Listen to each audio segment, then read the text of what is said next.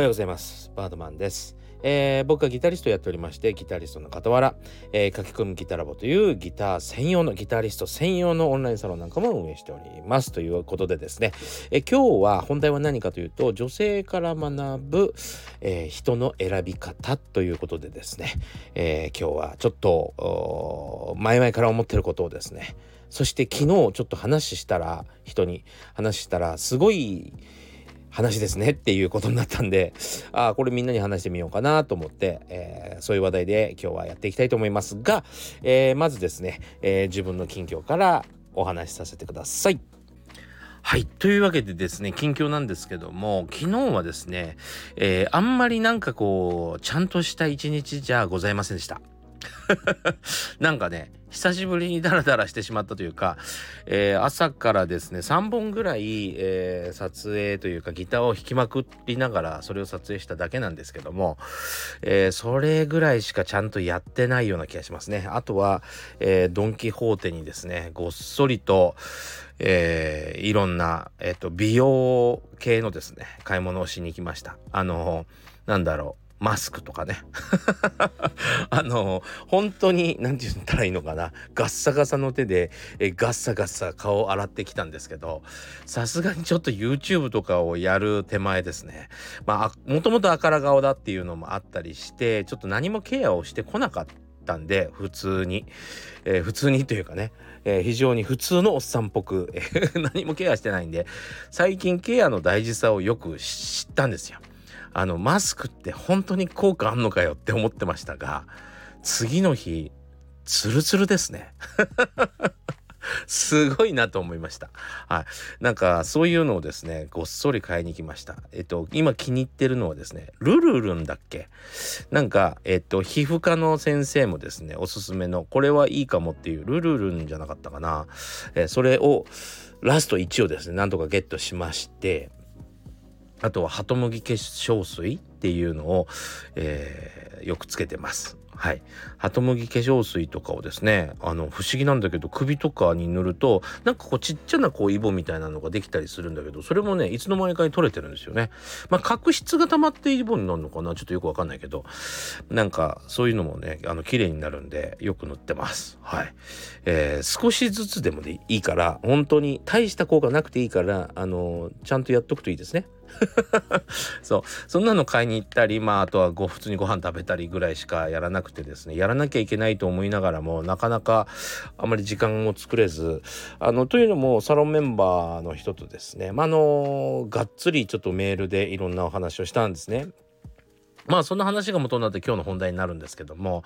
まあそんなこんなをやってる最中にですね突然届きました私の、えー、本のですね本の、えー、表紙が届きました。まあ一応本の形本の何つったらいいんだろう。あのこの本のカバーは全部デザインで来てますけど、えー、まあ裏面とかは皆さん必要ないと思うんで、えー、表面が必要だと思いますんで、えー、その表面をですねやっと今日公開することができます。ありがとうございます。いやー本当にね約1ヶ月を1ヶ月前ぐらいですね。おおよそね。はい。そんなギリギリなんだと思って、あの、びっくりしましたけど、いや、本当にね、作ってくださってありがたいですね。はい。いやー、のが感慨深いですよ。僕が本を出す日が来るなんて、なんつってね。そう、うんと、1日10分40歳からの早引き双方革命という本をですね、2月の22日に発売します。えー、僕は本当に、えー、この年まで、そうだな、18ぐらいの時からプロ活動をやり始めて、えー、ずっとですねまあ専門学校で教えたり、えー、東京の東京というかまあ全国で有名なさまざ、まなアーティストの皆さんとご一緒したりですね。まあ有名なところで言うとジュジュさんとかケミストリーさん。あと誰がいるかな。いっぱいいますね。あの藤井フミヤさんとかさまざまな人とやらせていただきました。ね。えー、もちろんその現場でのですねあのノウハウっていうのもまたいつか本にしたいなとは思うんですけどもまずはですねやっぱりこうなぜ突破できないかなぜ成長しにくいのかまあみんなえっとまあお金があったりとかね、えー、そういうのは差がありますけどみんな同じなのは時間じゃないですか。時間が同じなのになぜ上手くなったりなぜ、えー、上手くなれなかったりするんだろうというところをですねあのー、本当に悩みまくってそれこそまあ本当に英語の本とかだとそういう本っていっぱい出てるみたいなんですけどさすがに読めませんので全部チェックできないし、えー、英語が読めませんのでそれまでは手に入らないと。いうことでいろんなそうなんて言ったらいいのかな。まあいろんな側面で一つのことをいろんな側面で見ていった結果これが一番早いよね。これが一番簡単だよねっていうか僕らってこういう勘違いしてたよね。っていうね、えー、そういうことを一回見直してみて、えー、見直すというかこういうふうに考えると楽になるよね。そしてあのすごい少ない時間で練習効果を上げることができるよねっていう本をですね書きましたんで。今分かりやすかったかな。あのまあ簡単な話で言うとえっと最近ですねあのお子さんもそうだな2歳とか3歳でちっちゃい頃から乗れるペダルがついてないストライダーっていう、えー、自転車があるんですよ。でその自転車というかまああの足で漕ぐというかね足で地面を蹴って進むものなんですけどそれをねそれがすごく今流行っててえっとなんかこうこう何、えっと、トーナメントっていうかなんかこうレースやってたりするんですよね。でそのレースとかをねあのやってるとまあその自転車にまたがって重心を取るっていうことはやるじゃないですか。そのせいでですねもうあとはペダルが大きくなってペダルがつけばペダルこぐのなんてもう重心取れちゃってるから要はその足離してもツルツルツルってそのまま進んでいくぐらいなんであの要はそのペダルがついた時めちゃくちゃ楽なわけですよ。めちゃくちゃ楽。なので、あのー、僕らの時のようになんか転びながらみたいなお父さん後ろで支えてて、えー、支えてるのを突然話してみるみたいな そうやって怪我しながら覚えるみたいなことってもうないんですね今。でも知らない人ってずっとそれをやり続けるじゃないですか。だから最近はやっぱり情報がすごく大事だなと思っててそれを知らないといつまでもそれが正しいと思ってやっちゃうよねみたいな。なのでその情報をあのいち早く出そうといろんなことをね。でわざわざみんな怪我しなくてもいいよねっていうことでこの本を書きました。そう。だからあのー、すごくねこれからギターを弾くことはこの本がみんなに知れ渡れば、えー、非常に簡単になるかなと思うんですね。そう。だからね期待してます。あのたくさんの人に見てもらえることはい、えー、というわけでですね、えー、その本の表紙ができたよっていう あの報告でございました。ありがとうございます。あのぜひまたあのシェアしていただけたら嬉しいですしこのあのラジオのですねあのトップ画像がそのまさにですねその本の表紙でございます。あの四角い部分しか見せられないと思うので一部分しか見れてないと思いますけどあの同じ時間にツイッターでも公表してますんでぜひ僕のツイッターにですね、えー、説明欄の方から言っていただけたら嬉しいかなと思います。そしたら前方が見れます。さて、今日の本題に行きましょう。というわけでですね、今日は女性に学ぶ、ねえー、人の選び方ということでですね、ちょっとお話をしたいと思います。はい。えー、というわけでですね、ちょっとできるだけ簡潔に話したいと思いますが、えー、少々長くなるかなと、ただ面白いのでぜひ聞いてみてくださいね。えー、僕はですね、女性から人の選び方を学んだなとちょっと思ってるんですよ。で、えっと、もともと、えっと、僕はクソ野郎なので、えー、本当に、えー、周りにクソ野郎が、えー、集まってくる体質でもありました。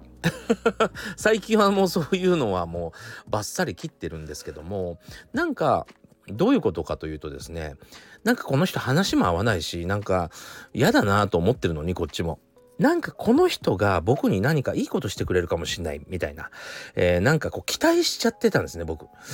でうまいことそのうん下心をですねうまく使われて、えー、なんかこうあんまり望ましくない関係になる。関係になるって言うとあれだね。あの男女の関係みたいな感じがするけどそうじゃなくて仕事でね。まあすごい安いギャラで、えーと、仕事を振られてしまうとか時間ばっかり奪われたりとかその割にはですね意外と注文が多かったり、えー、怒られたり なんで怒られんだろうみたいな。こっち付き合ってんのにみたいな。でもまあ勉強だと思ってってなんて言ってですねいろんな、えー、仕事をしたりしてきてました。でももう今はねそういうのをやめました。やっぱり、えー、自分のことを大切に思ってくれてない人を一生懸命こっちを大切に思っても全く意味ないなと思ってその後発展性が本当にないんですよ。そう。でそういうふうに下心を撫でて付き合おうとしてくる人って本当に価値がなくてえー、まあそれその程度ってまず思ってる時点で自分が何て言うのかなうまく使ってやろうぐらいしか思ってない人に一生懸命アプローチしたところであの安く見積もられてるので、え、意味がないんですよね。であのもうバッサリやめようと思ったんです僕は。で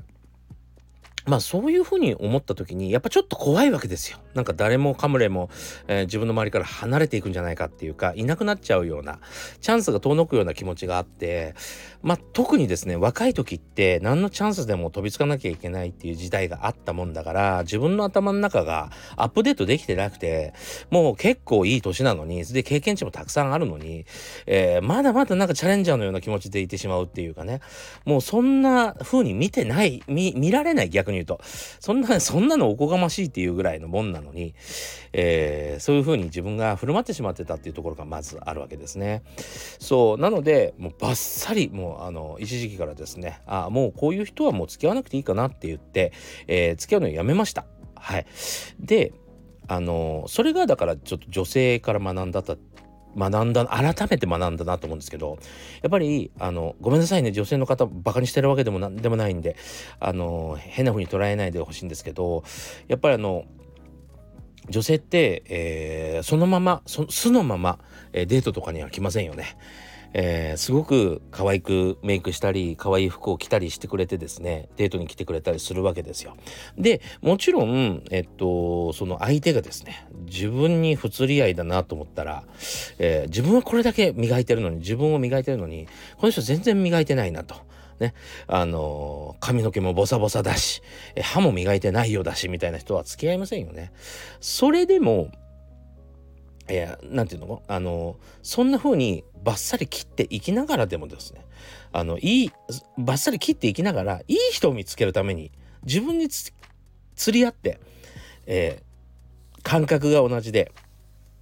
付き合ってて面白い人たちを探すためにも自分をキラキラに磨いてらっしゃるんですよね皆さんね。で僕はそうやってなんかあのこの関係はまずいなとかって思いながらも自分を磨くってことをしすること忘れてたんですよ。そう。あのギタリストとして自分を磨くってことは一生懸命やってたんだけど人としてっていうかもうギターを持たなかった時の自分を磨くなんていうことは考えてなかったなと思ってですね。そう。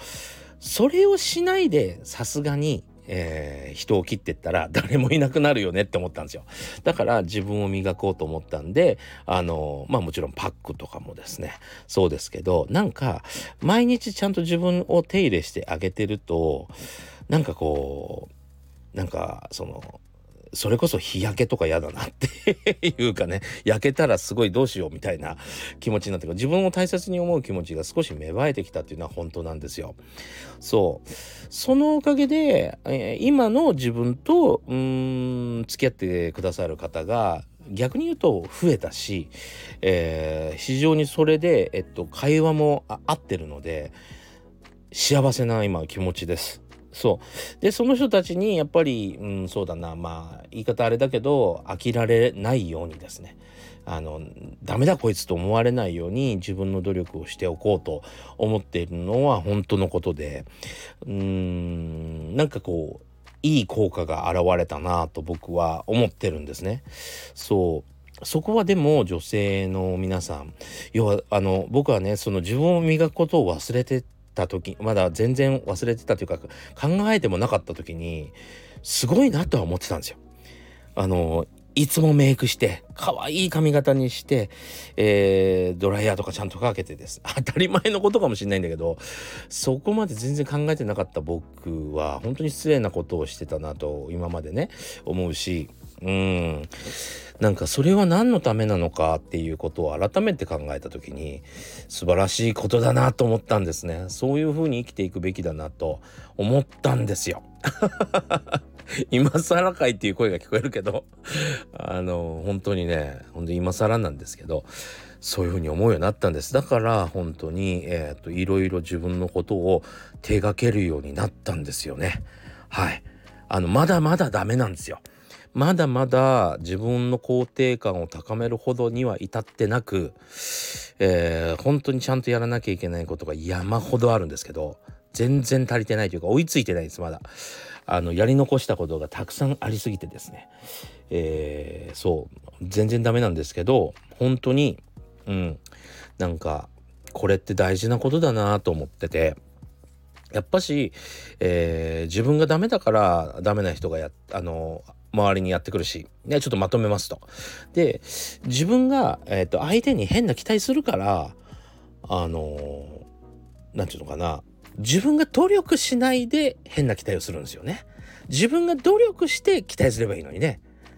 意味わかりますかね今の自分でも何とかしてくれそうな人っていうのを探してるわけですよ。それじゃダメで自分が磨いて磨いてその磨いた時の自分を、うん、大切にしてくれる人が必要だなと思ってるんですね。そうまあそういうのもそうだしうんなんかあのーここの部分は結構大事だなと思って先ほどその話してたっていうあのサロンメンバーの方にちょっといろんな相談を受けたのであのこの話を急に思い出してね、えー、してみましたでねこれはなんか最後の最後であの こんな時間になって言い始めるのもあれなんだけどあの本当にそのいい結果というか一つのモデルとしてあの面白い話があってあのお子さん連れのですね、まあ、あの、お母さんが、えー、公園とかに遊びに行ったりすると、まあ、公園デビューとかいいじゃないですか。そういう公園に行くとですね、なんかね、最近ね、なんか、おじさんみたいな人たちが、えー、まあいつもおじさんが標的になるわけですけど確かにちょっと質の悪いおじさんっていうのがやっぱり世の中いて、えー、なんかすごい怒鳴ったりとかね「あちげえ!」とかってやったりとかなんかやっぱりその日頃のうさばらしみたいな感じで、えー、強く当たってきたりする子供うるさいんじゃみたいなこと言ったりする人たちがいるらしいんですよ。んで公園に怖くて行けないっていう人たちがいるみたいなのね。でその中のお母さんが一つ考えたわけですよ。要はこっちが強ければ、えー、そういうこと言われないんじゃないかって思ったらしく、えっと、帽子をですねルイ・ヴィトンとかグッチとかのちょっと強め女子のですね帽子をかぶっていくようにして結構全身バチバチの、えー、ハイブランド系の女子に紛争してですねあの公園に行くようになったらこれにはですね声かけないんですっておじさんたち。その怒鳴ったりする人たち。そう。すごい話だよね。要はやりまかされるんじゃないかと思ってるんでしょうね。要はやっぱり弱いものを見つけて弱い者いじめをしてるんですよやっぱり。そう。自分より強いと思う人たちにはそういうことはしないんですね。そう。なんかすごい世の中ですよね。っていうぐらいやっぱり自分がをちゃんとしていれば自分まあハイブランドをつけてることが自分をちゃんとしてるってわけじゃないんですけど、えー、キリッとちゃんとしてることでそういう人たちが集まってくるし嫌な人たちも、えーと、遠ざけることができるっていうことなんですよね。そうそこその話を聞いた時もああやっぱり自分大事にした方がいいなと思いました。そうだからまあメイクとかもですねあのいや僕ちょっとあの僕は大メイクはしないけどメイクとかもあの自分の好きなメイクして、えー、いいと思いますしバチバチに自分を磨き上げることはいいことだなと本当にあの思っています。それはあの外見的なことの話ですけどでも最終的には自分の自信になったりするでしょうしね。はい、あの整形とかまでっていうことを言ってるわけじゃなくて、えー、ですよそうじゃないけどあの見た目が全てですっていうつもりは1ミリもないけどあの自分を磨いておく自分を大切に思うってことがすごく大事だなとそして自分のことを大切に思ってくれる人たちと付き合うってことがすごく大事だなと思いました。はい。というわけでちょっといい話を急に思い出したので、えー、皆さんにここでシェアしながらもですね改めてすいませんけど僕の本の表紙ができました、えー、1日10分40歳からの早引き双方革命、えー、本当に楽しみにしといていただけたら嬉しいなと思います。というわけでですね今日もご視聴ありがとうございました。それではまた次回お会いしましょう。今日も良い一日を。